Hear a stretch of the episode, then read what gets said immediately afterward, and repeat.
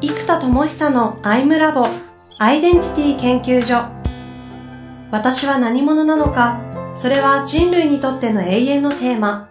15年の歳月をかけ開発された統合された究極の私と出会える技術アイミング。不確実性の時代を生きる次世代リーダーのためにアイデンティティの本質について語り尽くします。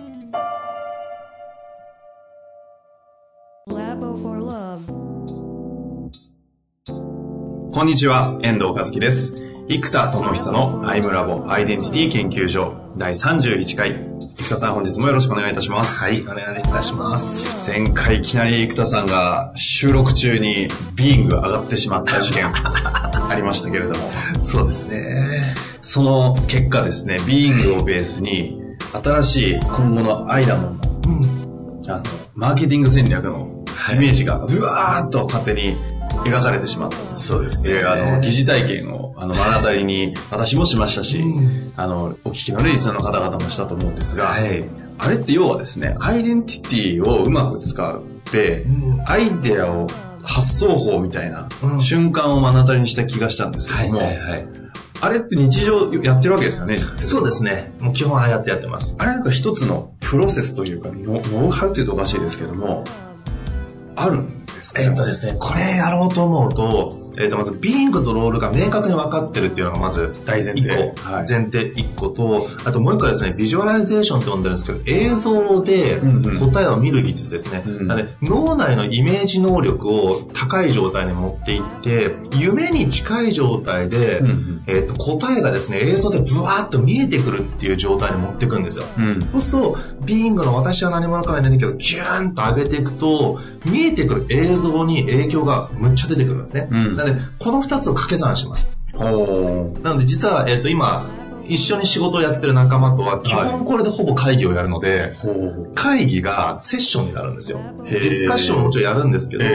お互いのその、ビーング、ロールから相手からブワーッと出てくる、まあ、アイミングって呼んでるセッションが具現化のプロセスの中にこの技があるので、これをお互いやることで、ああ、こうやってああやってやってるみんながブワーッと出てくるから、じゃああと誰がどれやるかダーッと落とし込んでいく。みんなでお絵描きするような感じなんですか、そうです、そうです。もう脳内で映像でお絵描きする感じです。はい。え、じゃ具体的にそうや、例えばメンバー5人ボンと集まった時に、どどうするんですか？えー、っと、まずバディを組んでもらうので、二、はい、人一組になってもらって、まずそれぞれが目標数値が達成された状態をダーッと作るわけですよ。うんうん、で、そしたら、この映像がバーッと見えてくる。まで喋って、ビーングが上がるかどうかなので、喋、うん、ったら、ああ、300人達成的、いや、みんなこうなって、うわ、超アホだよって、ビーングバーッと上がってきたら、うん、そうすると、未来できたということに対して、まずエネルギーがギュンと上がるわけですね。うん、で上がったら、今度はそれ現在進行形で目標について達成された状態を話してもらうんですけど、うん、ここからじゃあ、なぜそれができたんですかっていう過去形で聞いていくんですよ。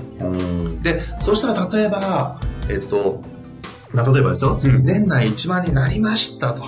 で、そうしたらどうなってなんて、いや、みんなでこうバーで、前回必殺技でボス倒してるんです。むっちゃ楽しいじゃんってなりましたと。じゃあ、なぜそれが起きたんですか、うん、?1 年後？まあ、まあ、年内ですね、12月31日、それが達成されましたと。うん、じゃあ、ほんでみんなでバーって言って、おこれいいな。カウントダウンちょうど花火よくやってるから、花火祭りでちょうどいいです。ビジュアルでしょ始まってるんですね、今。花火祭りなカウントダウンの時に、うわーね、扱って花火を、あえて、イエスってみんなでやってるわけですよ。イエスって言ったら花火がバーンと年越しの瞬間上がってると。で、この状態が起きていますと、もう超楽しいですと。うん、じゃあそれはなぜ起きたんですかって、この過去形で聞くんですね。うん、で、そうすると、この物語がバーッと巻き戻しされていくんですよ。うん、で、そうすると、えっ、ー、と、まずですね、9月ぐらいに、なんかもうですね、数千人のでっかいホールで、ドカーンという、もうアイデンティティ祭りが行われてるんですよ。で、この祭りで、やばいってなって、普通、ね、あの、まあ、今までって20人ぐらいの講演会、体験会だと、アイダモンに45%の方が来てくれたっていうのが今までの流れなんですけど、うん、もうこの段階では数千人なのに来てくださった方の半分近くの方がやばいアイダモンが言って、ぶわっと入ってきたんですね。うん。でそれが大きいですと。じゃあ、なぜそんなことが起きたかというと、ああ、そっか、えっとですね、今、ふっと出てきたのが、あのロールプレイングゲーム的な発想でいくと、それぞれの、なんだろう、なんとか団みたいなのがいっぱいあるんですよ。だから、えっ、と、例えば、ロープレで言うと、うん。自分が4人のパーティーを組んでる僕のチームもあったり、うんいろんな人のチームが、4人組が100個とか1000個とか存在するわけじゃないですか。で、これが、例えば、アベンジャーズみたいな感じとか、うん。七人の侍だったりとか、うん。えっ、と、なんとかレンジャーみたいな感じで、こう5人から10人、まあそうだな、2人から10人ぐらいの少数ユニットが、えっ、と、100ユニットぐらいあるんですよ。うん。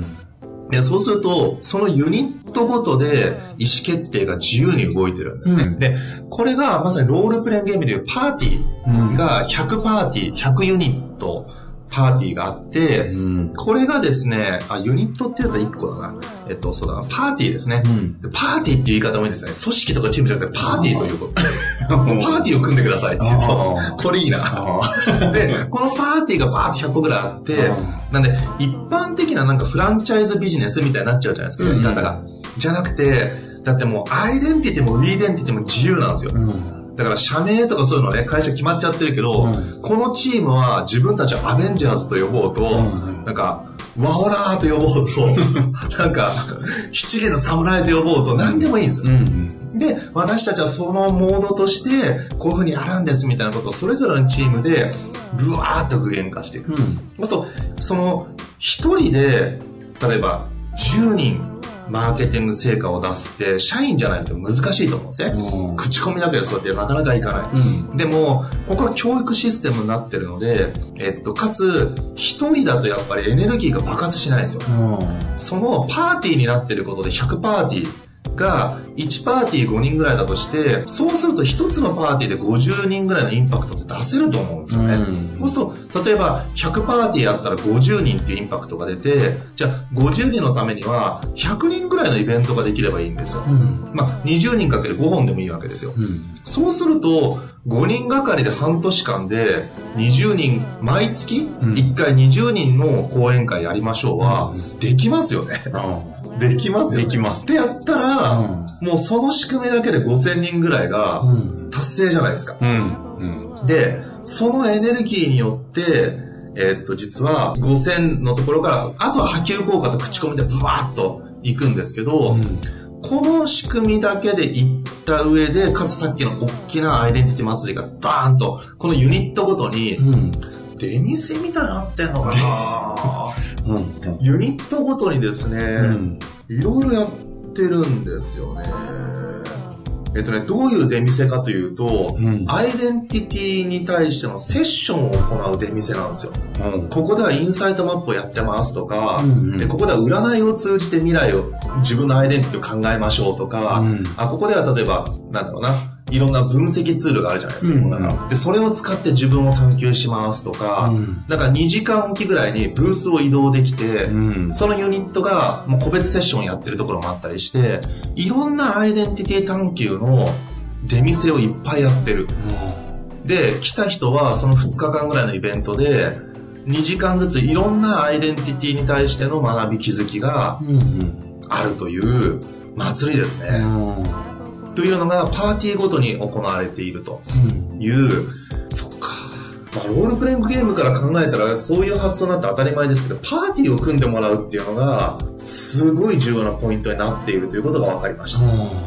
というふうにブレイクダウンしてみていきます。ねそうです。これは、あえてちょっと解説を入れていくとすると、まあど、どういうことなんですか？もともと話としてはですね、うん。大前提にビングとロールがしっかりと分かっていて、その上でビジュアライゼーションを掛け算していくとっていうのを話で今、まさに見せていただいたんですけど、これを、今まさにそのビジュアライゼーションの、なんていうんですか、やってくださってたっていう状況ですかね。そうです。目をつぶってバーッと映像を巻き戻して、何が起きたかを考えてるんじゃなくて見てるんですよ。だからは映像が先行していて、うんうん見えてる映像を僕は言葉で喋っている。なるほど、映像が先なんですね。そうですね。なんで映像がバーッと結果が起きるために起きた出来事が、うんまあ、あの、映画をエンディングから巻き戻ししていくと、途中が見えるじゃないですか。うんそんな感じでブワーッと映像が見えていくという状態になるので、この状態をうまく使いますね。今のは絵を見てたわけですよね。そうです、そうです、そうです。で、絵を見て、さっきその後に、ここからが過去の話にするって言ったんでしたっけ？えっと、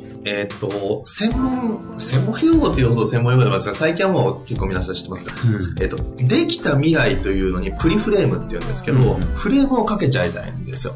つまり、もう年末にはみんなでね、1万人達成して、イエーイイエスってやってバーンと盛り上がってる絵があるわけですよ。うんで、この絵に対して、これは現在進行形で起きてるっていうのを臨場感を持ってイメージができるように、まあ、これちょっとイメージ力の訓練をやらなきゃそこまで臨場感が出ないんですけど、うん。まず訓練をやってグーンと高めると、それがわーっと出てくるので、うん。そうするとビーイングがブーンと上がるんですよ。映像を作った時にビーイングが上がるレベルに映像を作る力が大事で、うん。そうすると映像とビーイング力と2つ合わせて映像によってビーイングがブーンと上がった状態が出来上がるので、うん。で、じゃあなぜこの未来が起きたんですか？と聞いていくと、過去形で聞くので起きた前提じゃないですか。うんで、こんなことがあった、あんなことがあった。で、そのシーンにまたグッと入り込むと、まあ、なんとかだったって言いながらも、現在進行でこんなことが起きてるんです、あんなことになってるんですってなるわけですね。うんうんで、またじゃあなぜそれが起きたんですかって聞いていくと、いや、それはこうでこうでこんなことがあったんですよ。でね、そこではこんなことがあって、あ、人々はこういう風にしてるんです、みたいな、またちょっと臨場感が出てくると現在進行形になっていき、で、じゃあまたなぜそれが起きたんですか？そのためには何が必要だったんですか？ってやって、グッグッグッと今までブレイクダウンしていくというのを全部映像で見るっていう技ですね。それって、あの、実際によくやる、そのロロジック的な考え方っていうとことの、このバランスっていうのはどういう風な感じなんですかね？これはですね、僕は空想思考と呼んでいるんですけど、今のが空想によってブレイクダウンをしていくパターン。うんで、今度は論理的に思考によってブレイクダウンするパターン。で、この空想って、えーっと、要はビジネスマンからするとちょっとふわふわしていて、うん本当にそれってインパクトになるか、いやいやいや、楽しかったけど、楽しかったけど本当ってなるので、うんふわふわしてるんですよ。ですでもロジックっていうのは、いや、こうでこうでこうだからこうでしょって一貫してなる軸なんですね。うんなんで、ふわふわした綿飴に割り箸を刺す。軸。すごい。そうすると空想思考になるんですよ。ほなんでこのふわふわっとしたのは綿飴の場所なので、まあ、こう空想でバーッと出てきたもの、で、そこに論理的なブレイクダウンで軸をガンって通した時に、この綿飴綿菓子の状態を作り上げれば、基本的には、両方があるんです。でも、うん軸だけ出されてもワクワクしないから、うんうんうんいや、それ割り箸じゃん、みたいな。で、綿飴だけ出されても、いや、掴みどころがない。うんまさに掴むところがないので、今僕いいこと言った、これ、議論が発展しました。掴みどころがないっていうのは、軸があるから掴めるんですね。今そうじゃないか。ね、あの、機械の中に入ってさ、熱々熱々ってなっちゃうから、掴みどころとしてもちゃんと軸を用意する。この二つがセットになった時に、インパクトが出るって僕は考えてる。これを空想と思考なので、空想思考という風に名付けて、じゃあ、パップロセスとしては先にその空想思考でわーっとビジュアライゼーションでわーっと空想から始まる始まって、はい。そこからの過去ベースで逆算していった。後に、そこから今度はロジックをロジック入れていくんですか？そうです。はあ。っていうのは、空想をやった時に、アイデアの数が、えっと、これを実は2時間ぐらいやるんですよ、一人。なので会議とかも、うん空想だけがそうです。うん90分交代ぐらいであって3時間ぐらいかかるので、うんそれをやっていくと、えっと、アイデアが30個から40個ぐらい出ちゃうんですね。でも、どれもいけるってなってるわけですよ。空想で見見ちゃってるので。うんで、いけるってなってるものが4人いると、その30個かける4で120個だから100個ぐらいのアイデアがもう出てきてしまって、うんで、みんなわーってビッグカラする。いや、これがいけるんだ、でね、でねって言って、この合わせてね、みたいな。いや、だからロールプレイゲームでね、ヒットポイントが山田のちが一番ですから、とか言い始めて、いや、それ必殺技の MP がビーンでさ、とか言い始めると、終わんないわけですよ。で、そうするとこれが、アイデアが多すぎて、削る作業が必要なんです。うんなんで、100個のこれはいけるってアイデアに対して、論理を持って何を削るかという作業をしてるんですね。うんなんで、僕らはどうしたら突破できるかという思考はほぼしないんですよ。そこは空想で全部やっちゃいます。で、空想によって100個ぐらい出てきたもので、どれでもいけるって、あとはもう陰陽採用学まで、この手だとこういけるけど、この手はこういけるみたいな。やっぱ本を出すのもいいじゃないですか。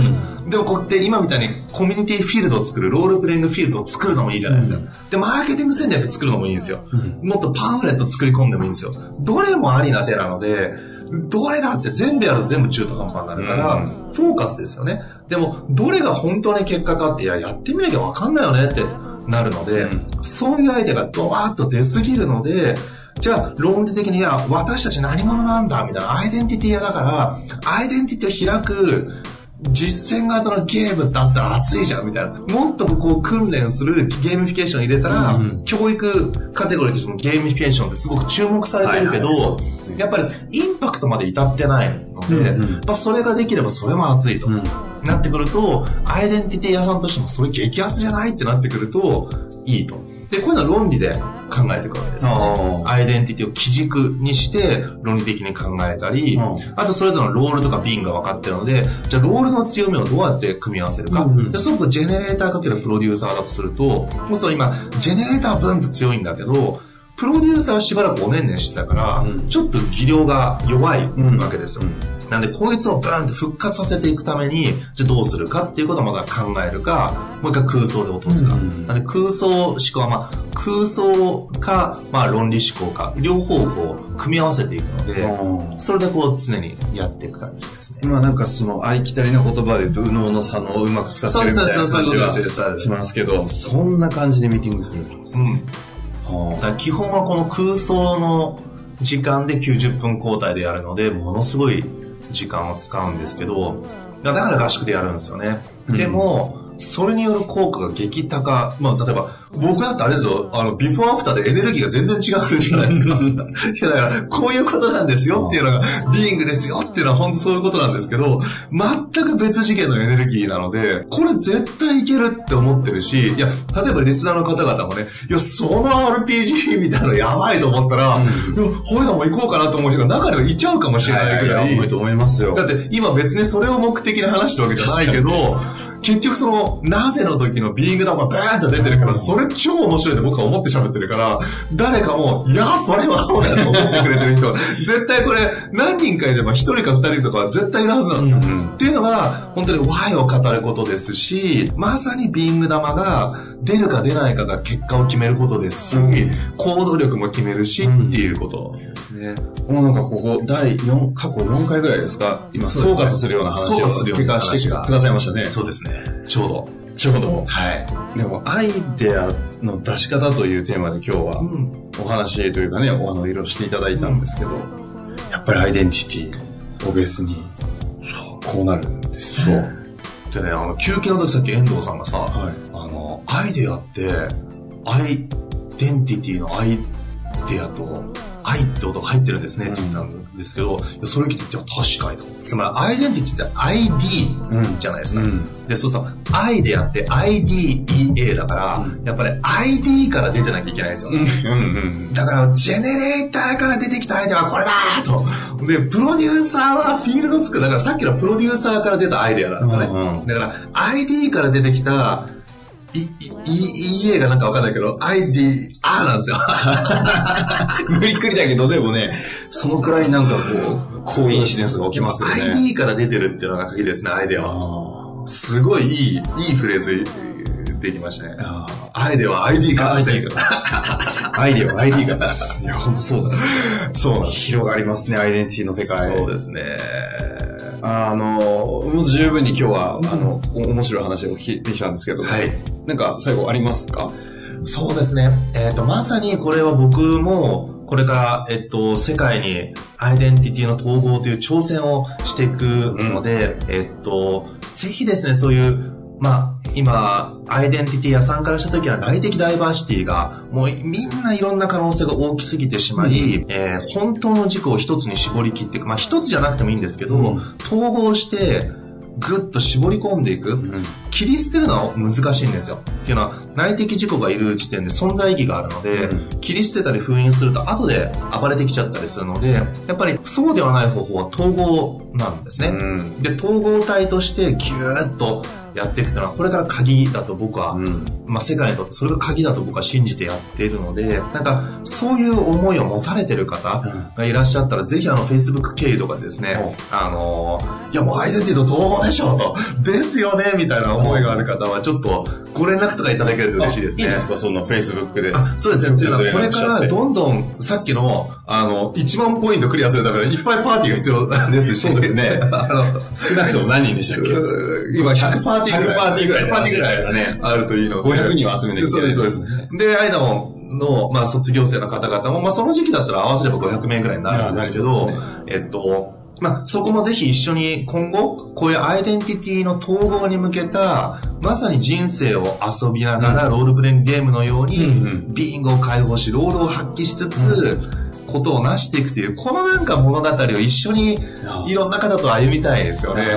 その、ロールプレイングに一緒にされたい方はぜひね。ね、ぜひアイダモルに来ていただきたいんですが、うん、与える側としてアイミングを習得したいとか、なんかそういう方々も同志ですよね。うんうん、なんで、同志となれる方も今すごい探してますし、あとやっぱり心理学や哲学に関しては僕はもうノータッチすぎるので、うん、そろそろその辺は勉強したんですけど、普段僕ね、開発やっぱやっちゃうので、はいはい、勉強しない。研究してる側の方。えっ、ー、と、勉強の時間取りたいんですけど、開発のスピードがやることが多すぎて、どんどん出てきちゃうので、うん、今もロールプレインゲームで開発しなきゃいけないわけ。でね、この開発の方が優先度が上がってくると、本とか読んでられないんですよね。なのでぜひ、そういうお知恵をお持ちの本当にプロの、プロの学者さんっていうとあれですけど、本当にこう心理学や哲学をちゃんと学者さんとしてやってらっしゃるとか、うん、まあ、学者さんじゃなくてもこう、探求されてる。探求されてて深い知恵をお持ちの方はぜひ、あの、お知恵を拝借できれば熱いなと思ってたりしますので、ぜひなんかそういう同志となれるような方々がいらっしゃったら、ご縁があれば熱いなと思っております。生田智久のアイデンティティクエストに乗っかる、あ、そうですね。パーティーに入りたい方々はね、ぜひ集まっていただくと面白いかもしれませんね。わ、かりました。本日もありがとうございました。はい、ありがとうございます。